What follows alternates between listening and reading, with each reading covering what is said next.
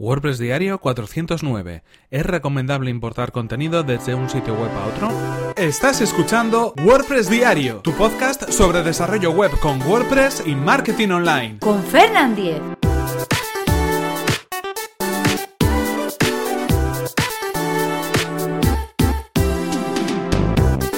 Hola, ¿qué tal? Hoy es jueves 15 de febrero de 2018 y comenzamos con un nuevo episodio de WordPress Diario, donde hoy vamos a hablar acerca de si es recomendable o no importar contenido desde un sitio web a otro sitio web diferente. En este caso es una pregunta que nos llegaba por correo electrónico y ya sabéis que todos los jueves damos salida, damos contestación a esas consultas que nos llegan a través del email o a través de Twitter. En este caso la situación era la siguiente, os explico un poco más en el contexto porque quizás con el propio título la pregunta no esté claro del todo. Estamos hablando de un sitio web, concretamente de un foro creado con WordPress, creado con BBPress, que en este caso tiene diferente contenido y está asociado ese foro, digamos, a la página web de una empresa en concreto. ¿Qué sucede? Que probablemente el contenido eh, que en ese foro se genera y que se está generando tiene más que ver no tanto con la propia empresa, sino con los servicios que esa empresa ofrece para otras áreas en concreto. ¿Qué es lo que se les ocurrió a las personas que estaban eh, creando este sitio web o trabajando, mejor dicho, con este, con este sitio web?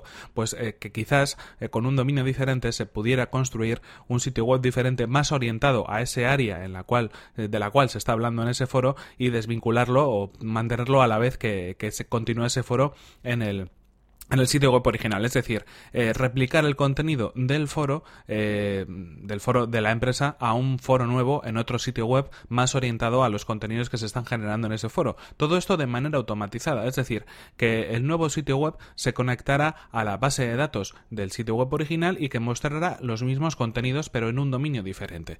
Esto eh, de alguna manera puede ser interesante como planteamiento porque es cierto que si estamos generando en nuestra comunidad, en nuestro foro, un contenido que no ayuda demasiado a nuestra estrategia de empresa en cuanto a contenidos, pues igual eh, puede ser una opción para hacer un proyecto diferente y separado donde ahí sí podamos utilizar ese contenido que se genera en ese foro en concreto a un foro eh, diferente con otras secciones, otros servicios o cualquier otro tipo de información o modelo de negocio para ese nuevo foro donde la gente pues en efecto está comentando, está publicando nuevos debates, nuevos hilos y está generando un contenido de valor.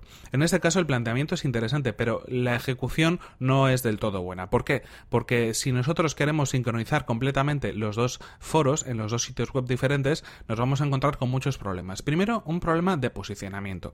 Si tenemos contenido exactamente igual, duplicado y además publicado en el mismo momento, Google va a entender que uno de los dos contenidos es contenido duplicado, es contenido repetido o copiado de otro sitio. Eso lo que va a hacer es decidir en los resultados de búsqueda que un contenido no va a aparecer en primer lugar en ningún momento o incluso va a ser eh, problemático porque puede desindexar determinados contenidos o llevarlos muy atrás en los resultados de búsqueda al considerar que es contenido duplicado. A Google no le gusta el contenido duplicado, eso creo que todos lo sabemos ya a estas alturas.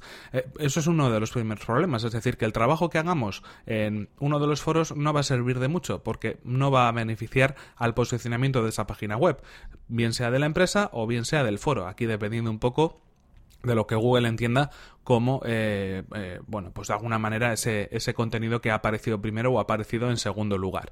Por otro lado, está el tema de los usuarios. Si nosotros tenemos ya unos usuarios, tendríamos que redirigirlos hacia el nuevo foro, pero es que además, si se generan nuevos usuarios eh, que se van registrando en la plataforma para poder comentar o poder publicar nuevos, nuevos temas, nuevos hilos en ese foro en concreto, ¿qué es lo que va a suceder? Se van a enviar dos correos electrónicos a registrarse en uno de los foros, van a llegar dos notificaciones cada vez que haya una contestación a uno de los mensajes desde dos dominios diferentes, desde dos emails diferentes, va a ser un poco extraño para cualquier persona que se registre, porque de pronto dirá, ¿por qué me está llegando una notificación de un sitio web que probablemente ni siquiera conozca? Que sería el segundo sitio eh, en, relación a esta, esta consulta en concreto.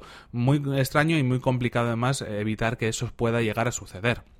Además, cuando tú te registres en una plataforma, aceptas los términos y condiciones de esa plataforma.